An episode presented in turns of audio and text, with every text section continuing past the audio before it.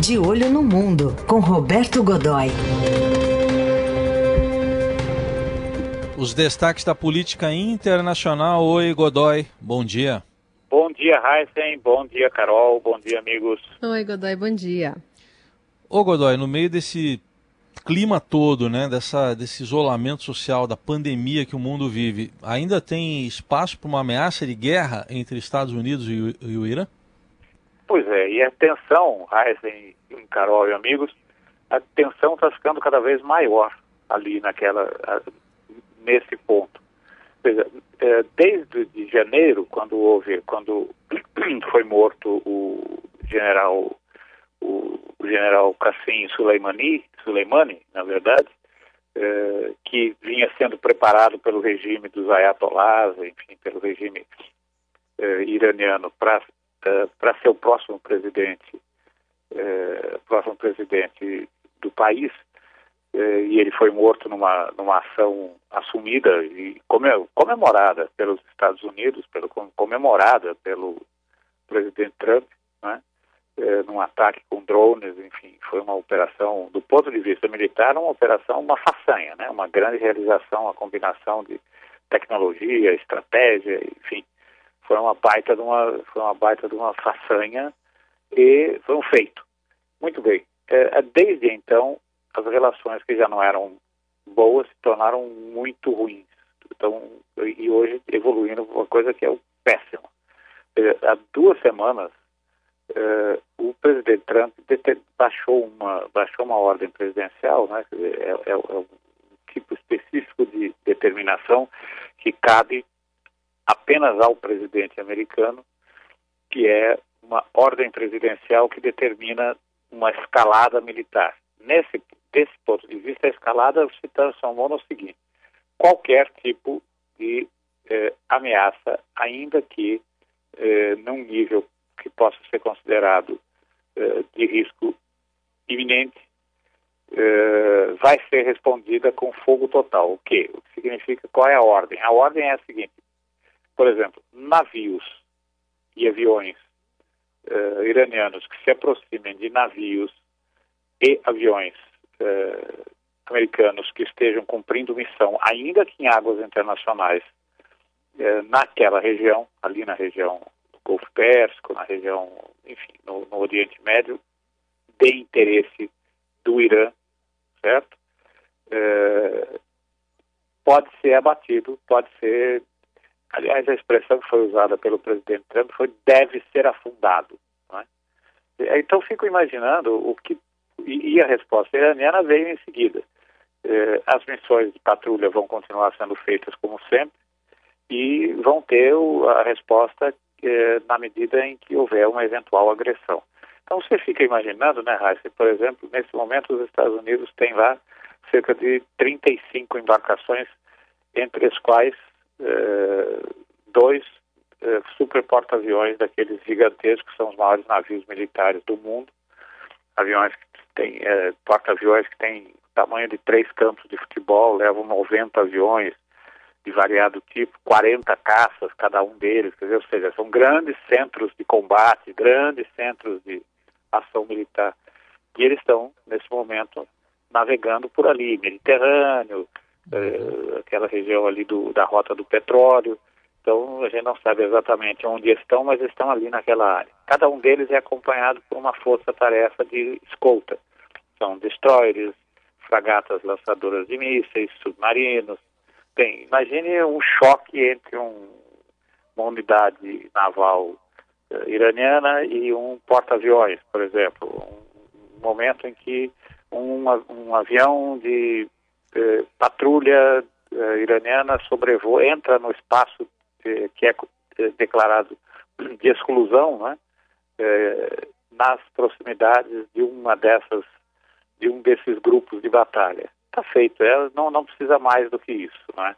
Então você percebe que a situação está ficando cada vez mais grave. Nesta sexta-feira, por exemplo, o, o, líder supremo do país, o Ali Khamenei, eh, declarou que o país deve se preparar para uma, eh, para uma situação de grande sofrimento, mas que reagirá pelas armas. É claro que ele não está se referindo ao coronavírus. Né? Claro que não, claro que não. Aliás, nesse contexto internacional, a gente tem outra notícia que queremos que você comente por aqui, que é uma nota agora, né, do alto conselheiro de segurança do presidente sul-coreano Moon Jae-in, dizendo que o líder coreano Kim Jong-un está vivo e bem. O quanto a gente pode acreditar nessa informação, Godoy? Pois é, veja, ali é difícil, né, Carol, acreditar em alguma coisa. Né? Eu me lembro de uma, eu me, é, me lembro de uma, de, uma, de, uma, de uma situação muito interessante, foi o seguinte, quando começou, uh, o, o, Kim Jong-un né, assumiu lá para 2011, alguma coisa assim. Muito bem. Ele, é, é, pouco tempo depois, ele, era, ele tem 36 anos, ele era nessa época bem mais novo. Muito bem. E começou uma especulação de que o, o alto comando uh, militar da Coreia do Norte tinha restrições, como se isso fosse possível lá, né? Tinha restrições sérias a ele e que, portanto, ele até ele não governava, quem governava era uma um, um, era um, uma, uma espécie de, de, de junta, né? Uh, e que uh, ainda não, não, que essa junta uh, ainda ia designar, vamos, né, especulações daquele momento. E aí começou a surgir, começaram a surgir especulações a respeito de um sucessor, né, dizer, quem seria o sucessor? Uh, dele, dele próprio, né? Uh, aí, bem, o, o que é que aconteceu logo em seguida?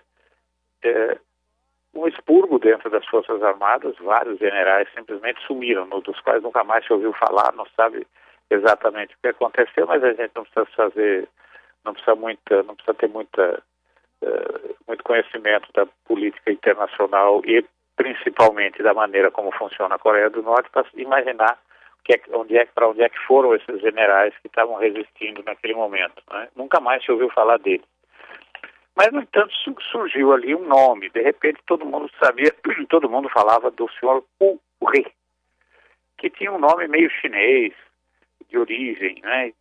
Que seria, uh, ele seria um, um engenheiro uh, com formação na área de energia, que tinha sido treinado na, no, na Europa, tinha, e que era um conselheiro direto do, do, do gordinho atômico, Bem, e aí o que é que se soube pouco tempo depois? Esse sujeito nunca existiu. Ele era apenas uma. criaram ali um, um esforço de, de, de guerra política, de propaganda política, de, de uso, de, uso estratégico da informação, para criar uma confusão naquele momento. Enfim, é assim que as coisas evoluem ali na Coreia do Norte. No caso, uh, nesse momento, então, a gente tem essa informação da Coreia do Sul de que ele está vivo e bem.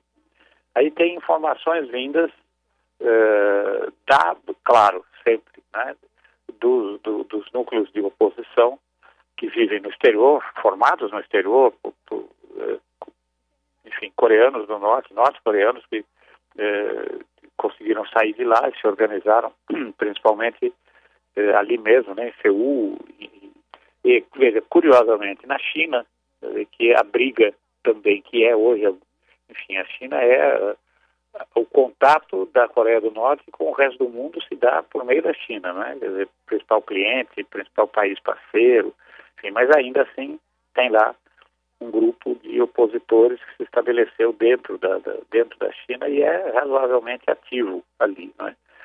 Então, esses já dizem que, eh, na verdade, ele teve, o Kim Jong-un teve um ataque cardíaco quando fazia uma viagem eh, foi socorrido pelo médico que acompanhava a comitiva, eh, passou por uma cirurgia, mas que durante a cirurgia teria tido um AVC, um, acidente vascular cerebral devastador e estaria em estado vegetativo.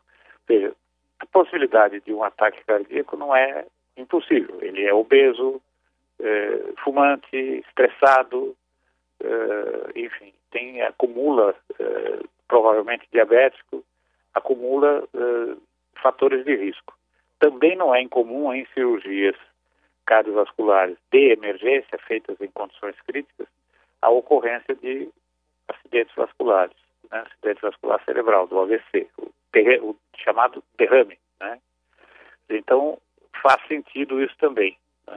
E faz sentido imaginar que ele tenha, uh, que ele não esteja realmente, na pior das hipóteses, uh, ou seja, na melhor das hipóteses, na verdade, ele não esteja, apenas não esteja bem, tenha passado realmente por uma situação de saúde grave, porque também não compareceu a um, ao segundo evento importante desses últimos dias, o primeiro ao qual ele não compareceu foi o aniversário de 108 anos de nascimento do avô dele, que é o considerado fundador do país, e também não compareceu agora eh, na, na, na sexta-feira, na quinta-feira da semana passada, não uhum. compareceu ao, às comemorações eh, do Dia das Forças Armadas, do Dia do Exército, que são Sim. muito importantes. E já existe ali, Carol e, e Heisen, um, uma, aí sim, já operacional, até onde se sabe, quem tem respondido nesses últimos dias eh, pela, pela administração, por assim dizer, irmã dele, considerada até uma eventual sucessora, a Kim Yo-Yong, que é, na prática, a chefe de gabinete dele, seria uh, chefe da, da, da ministra-chefe da Casa Civil, né, por assim dizer. E a questão, o arsenal nuclear estaria em mãos de um engenheiro com formação militar, o Kim Yo-chol, que já apareceu em alguns lugares, e veja só, esse sujeito já teve até aqui no Brasil, numa visita eh, protocolar, uma visita de técnicos, de, enfim, uhum. técnicos dessa área. E as relações exteriores, quem responde por elas, desde, desde esses últimos dias, desses últimos dez dias, é o Ri Son Won, que é um sujeito com formação na, em universidades chinesas. Sim. Ou seja, a gente tem o coronavírus, tem o gordinho atômico e tem os iranianos e os americanos com a faca na boca. É, o mundo tá legal, né? Muito bem. Pouca coisa para o Roberto Godoy tratar e quarta-feira ele volta aqui. Voltaremos aqui, Tchau. sem dúvida alguma. Um grande abraço, boa Valeu. semana. Até.